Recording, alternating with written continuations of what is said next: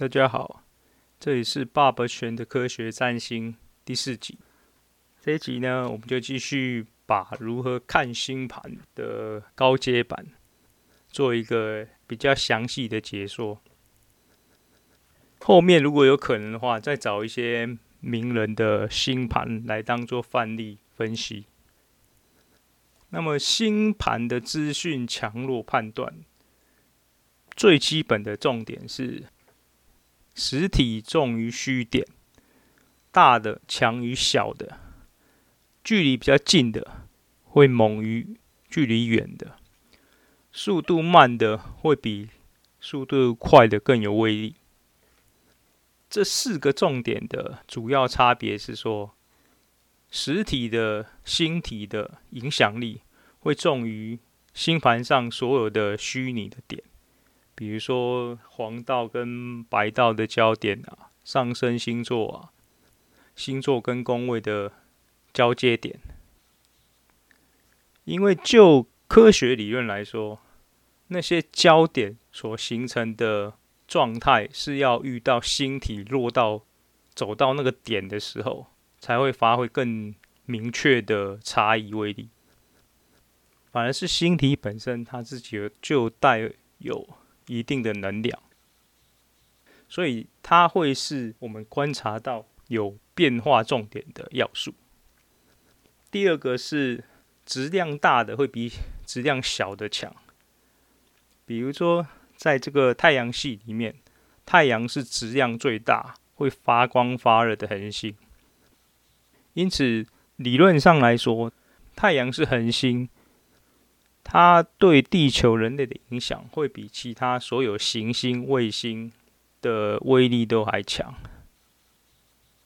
因此，为什么只看太阳与地球关系的十二星座，其实还是可以在非常大的范围之内预测到一个人的某些强烈状态。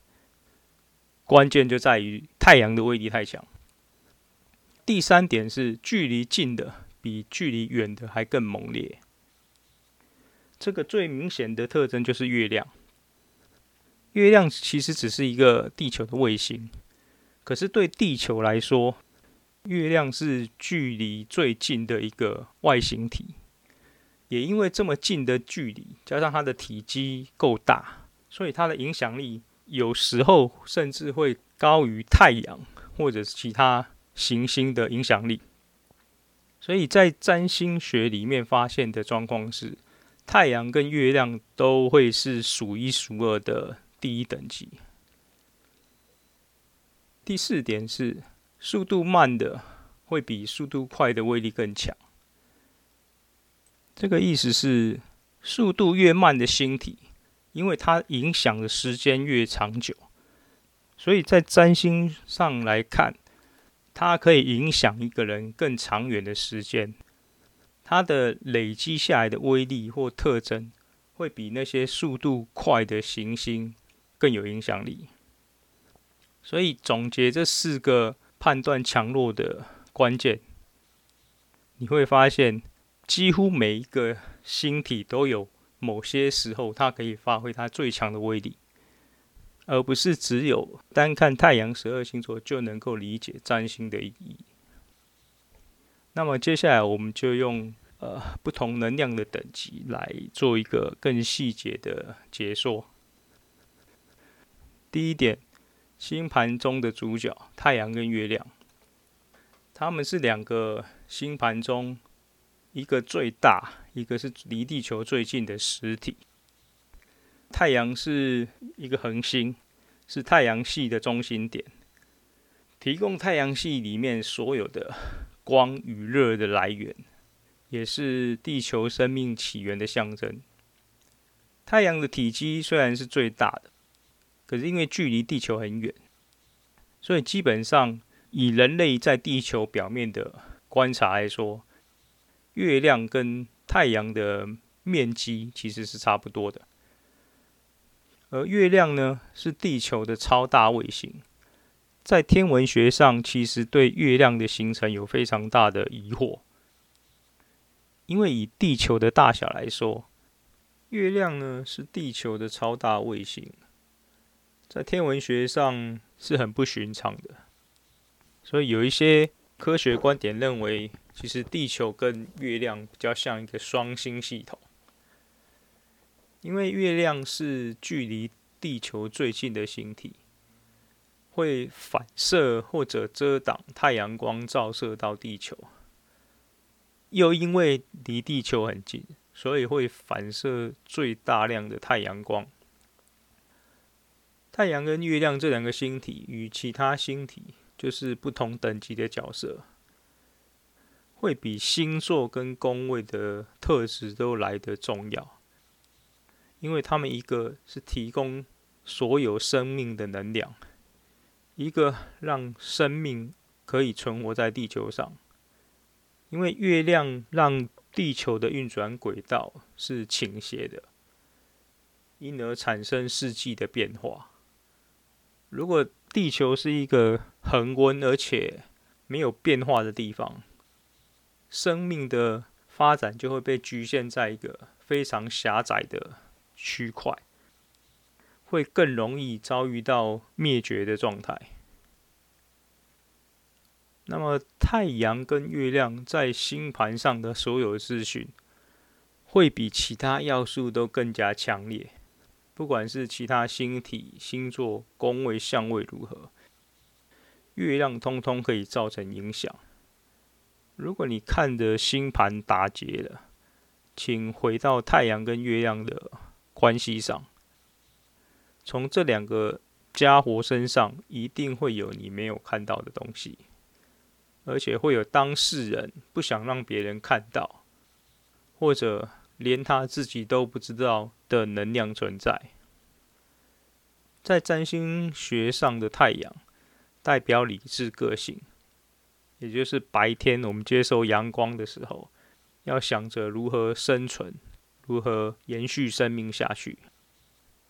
月亮则是代表感性情绪，虽然只有在半个月的时间之内，你会在晚上看到比较明亮的月亮，但是呢，它可以在更近的距离影响人类情绪变化的判断。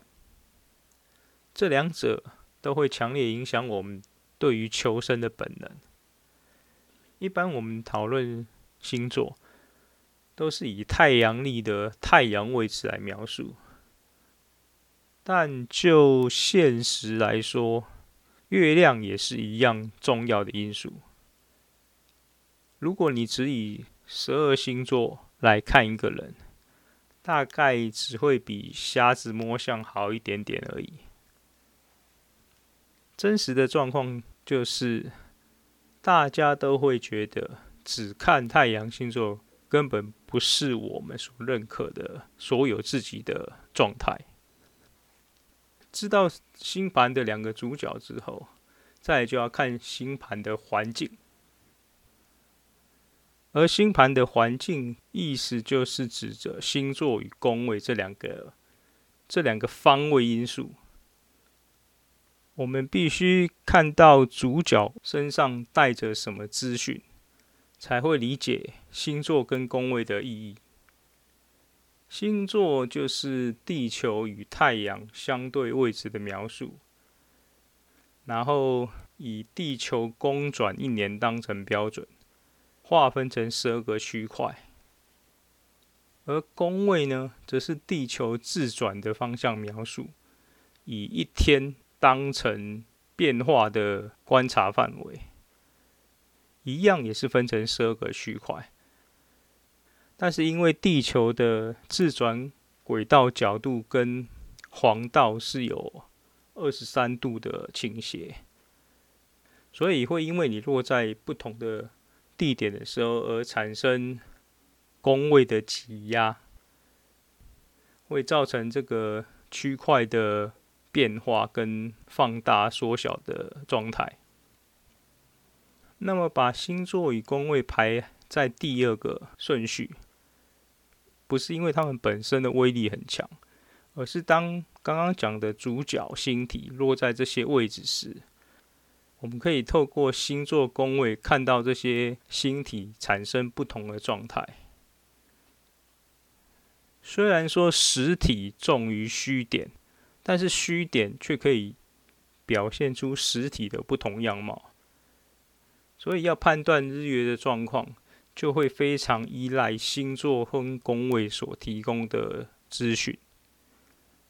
所有的星体都有其强势、主宰、着生的星座或宫位，以及相对弱势、受困。跟下降的位置，这些分析就是练占星的基本功。你必须很明确的知道为什么这个星体在这边很强，在那边很弱的原因。那么有了主角跟背景之后，第三个星盘的分析点就是各种不同角色的关系，也就是相位。当你可以理解一个星体在星盘上的特质之后，是不是就没有变化了？当然不是，因为在星盘的角色非常多，会有非常多的星体在星盘上走来走去，尤其是太阳系的主要行星，它们彼此之间会互相影响，产生融合、对抗或者干扰等等的强烈特征。拿日月来说，我们知道的阴历，也就是比如说农历初一的新月，就是日月合相的融合；农历十五的满月，就是日日月对分的对抗。这些强烈的星体关系，都会进一步改变上面一二点的特征。因此，要理解星盘最后的相貌。相位是其中的重中之重。如果你不看相位，绝对会看不懂当事人真正的人生状态。那么重要的相位有零度的合相、一百八十度的对分相、九十度的四分相，以及一百二十度的三分相。至于六十度的六分相，可以把它当成更轻微的三分相。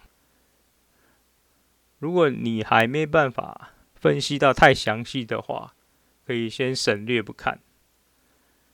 那么，当三个以上的星体以各种相位彼此连接的时候，就会产生更强的格局特征。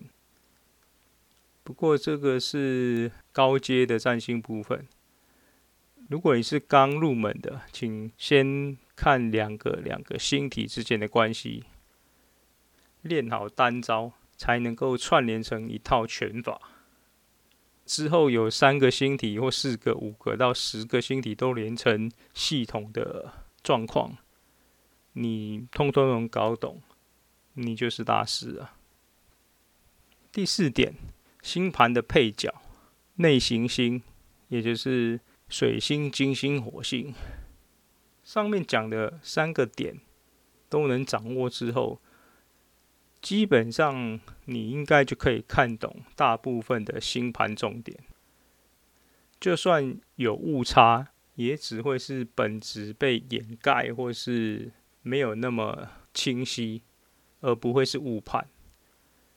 所以接下来就要补上日月之外的其他星体，可以看到更精确的时间烙印下的痕迹。水星是距离太阳最近的行星。绕行太阳的速度最快，因此被占星家推论，它带有传递太阳资讯的能力。水星在一年有三次以上会顺行合向太阳，然后三次以上会逆行合向太阳。因为水星只在太阳前后移动，跟金星一样，都在地球绕太阳的轨道之内。无法与太阳对分，而金星则是距离地球最近的行星，能反射第二名耀眼的太阳光，仅次于月亮。在占星上，它象征喜爱的能量特质。如果以地球轨道为标准的话，水星跟金星是狭义的内行星。跟火星都是影响人类特殊能力的星体，通常不会压过日月的重要性。最强是可以变变戏法，展现出另外一种特质的能力。那么火星是广义的内行星，虽然它的公转轨道在地球之外，但因为比起木星、土星等外行星，火星距离太阳近很多。而且火星的公转轨道周期只要将近两年，而木星却要十二年以上。所以在占星上，火星也属于水、金、火这三个影响个人能力的特质的星体。火星火红的外表，象征着人类行动能力的模式。因此，西方用战神来比喻火星。而在东方，我们用火为名，都是以燃烧能量的放射、攻击、带有侵略性的真相归纳而来。当我们用占星分析人类时，日、月、火通常是三个最强烈表现出来的特点。太阳是理智的个性，月亮是情感因素，火星是行动表现。那相较之下，水星的思考沟通跟金星的爱好品味，有时候就会比日月火的能量更温和，或者不是那么明显。如果你在观察一个人的行为模式时，发现跟日月能量有非常大的差异时，火星通常都会是隐藏在背后的原因，而火星跟日月的相位，则会决定这个人对他自己行为的掌控度如何，是容易失控呢，还是胆怯无能的状态？然后是第五点，星盘的变数，也就是外行星木、土、天、海、冥这五颗星体。其实上面一到四点，几乎可以说。占了星盘分析八十趴以上的特征，但是剩下来的二十趴却可以是最大的变数。它可以翻转前面四点所建立的占星知识。而刚刚一开头讲的星盘的强弱判断的最后一点，慢微于快，就是这些外行星所带来颠覆你认知的威力。这边也要分成两个部分来看，一个是肉眼可见的外行星木星跟土星，以及必须借由工具才能观察到的天王星、海王星、冥王星。木星跟土星是东西方天文、占星、命理都很重视的星体。你所知道的十二生肖、天干地支。都是借由观察木星跟土星的连锁变化而定下的一种时间记录的方式。在占星中呢，木星是代表社会价值、道德、希望，然后引申成宗教信仰、高等教育、法律这些人类社会发展之后所建立的观念。土星则是现实环境与架构。引申成限制、业力、老年以及掌控权力者、政府机关。因为木星、土星是肉眼可见的，所以古人发现木土运行的周期非常容易跟人类社会变化产生关联性，所以以木星周期定为十二个生肖、十二个星座，也就是刚好一年一个木星的位置。然后再以木星跟土星的相位周期，可以定出每十年的合相跟对分相的轮流变化，组合起来就是十跟十二的六十年一甲子原理。呃，回到星盘来说，运转这么慢的木星跟土星，照理讲会对同一年的人都产生类似的影响。对个人特征的判断应该是很不明显，而是世代相争。但其实只要加上刚刚前面讲星盘前面四个要素，木土的威力也会有被强化或弱化的特征。加上相位关系，然后跟其他行星的状态，就可以带来翻转个人星盘的能力。比如狮子座应该是很爱表现自我的星座，但是如果你出生的时候刚好遇到土星在狮子，只要日月水金火跟土星有合相到，或者是土星在水瓶对冲到，这颗土星就可能让你变得谨慎小心，比较悲观现实，反而会讨厌出风头的带来的危险。如果要说是你像狮子座，很多人可能会先感觉到你是一个被强势土星影响的天平或是摩羯。同样的状况也会在木星身上发现，因为木星本身带来强烈的射手座能量，以及次等的双鱼跟巨蟹特质。只要产生合相或对分相的状态下，木星就会产生放大或者相反的改变，然后在三分相跟四分相则会稍微弱一些。同时，因为慢位于快的原则，有的时候就算木星、土星没有相位关系，只要你的个人星体落在木土强势的星座宫位，比如说射手座、双鱼座、巨蟹座。或者摩羯、天平、水瓶，或者木星、土星落到强势的星座宫位，通常也会发挥木土的鼓励或者镇压的威力。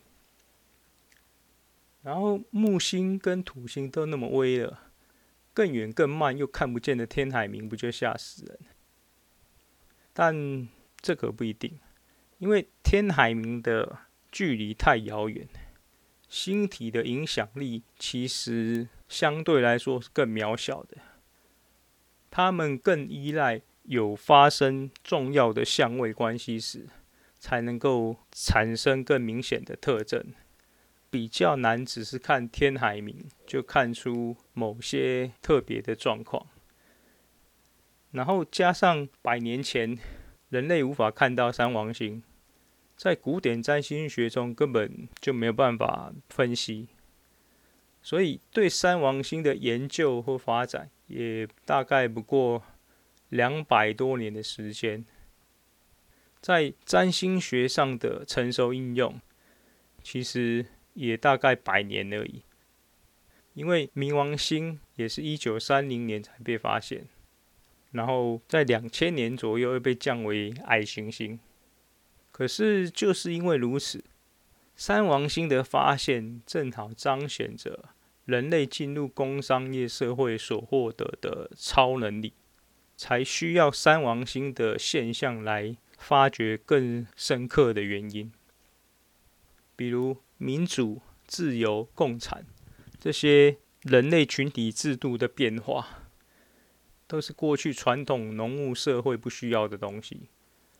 可是，当人在往更接近神的境界迈进时，自然就必须要去探究一些眼睛所看不到、过去不会烦恼的东西。天王星是一个变革跟怪异的星体，通常象征着基因突变、生物往前迈进的能力。海王星则是一个梦幻融合的星体。象征混沌的开始到结束之间的循环。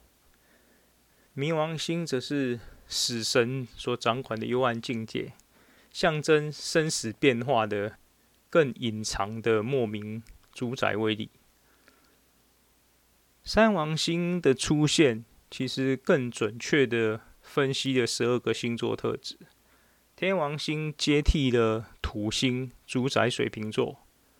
然后在天蝎座强势，在一定的程度上解释了土星在水瓶的不足，而海王星主宰双鱼座，在射手巨蟹强势，完美的诠释了木星所无法探究的神秘双鱼，而冥王星主宰天蝎，在狮子白羊座强势。更是威风凛凛的抢了火星无法霸占的天蝎能量。那么三王星在第八宫天蝎、第十一宫水瓶、第十二宫双鱼的完美分配，让现代占星学在验证上有了长足的进步。尤其是工商业社会复杂多变的局势，经常超乎古典占星所能预测的部分，比如性别的开放，然后科技的进步，以及人类对更深层心灵变化的探索。都是必须借由三王星作为桥梁才能够进入的领域，而三王星跟个人星体的相位，跟木土的相位又是两个不同层级的问题，尤其对日月来说影响最大。三王星的合相或对分，都可以更彻底的改变当事人的个性与人生，尤其在看本命盘与流年推运都是如此。而三王星对水金火的相位，则会展现更奇特的能力，就像变种人、复仇者联盟一般。而三王星遇到木星跟土星，则会是大环境变动中很奇特的群体波动模式，尤其搭配着木星十二年跟土星二十九年半的周期。如果你深入研究，真的会像搭上时光机，穿梭在地球不同的时间点，然后也许就能创作出那个令人惊讶的推背图，或是烧饼歌之类的预言。木土天海冥这五颗外行星，主宰了第八宫以后的星座。在过去的农牧社会，人类运用第一到第七宫的个人能量。加上第九宫的木星道德信仰，第十宫的土星传统架构，其实就已经发展了上万年。但到这三百年来，人类的野心与能力被以惊人的速度开发，人口从六亿增长到七十五亿，整整增加了十二点五倍。于是，像八宫天蝎的商业欲望、全球化的贸易，十一宫水平的跨国界、跨领域的接触，到第十二宫双鱼的心灵潜意识开发，所有人类受到的痛苦、世界大战、惊人的死伤，都是现代人类必然要处理的难题。所以，一直在往前进的占星学。必须不断利用科学跟天文的能力，在新发现的事实或以及可以验证的实验，然后累积出来的知识上，陪着地球跟人类一起往前迈进。以上就是更深入的把星盘的所有要件都做一个最简单的分析。接下来。可能就要进行一些名人的星盘个案的简单解析。这就是爸爸全的科学占星第四集，我们下次见。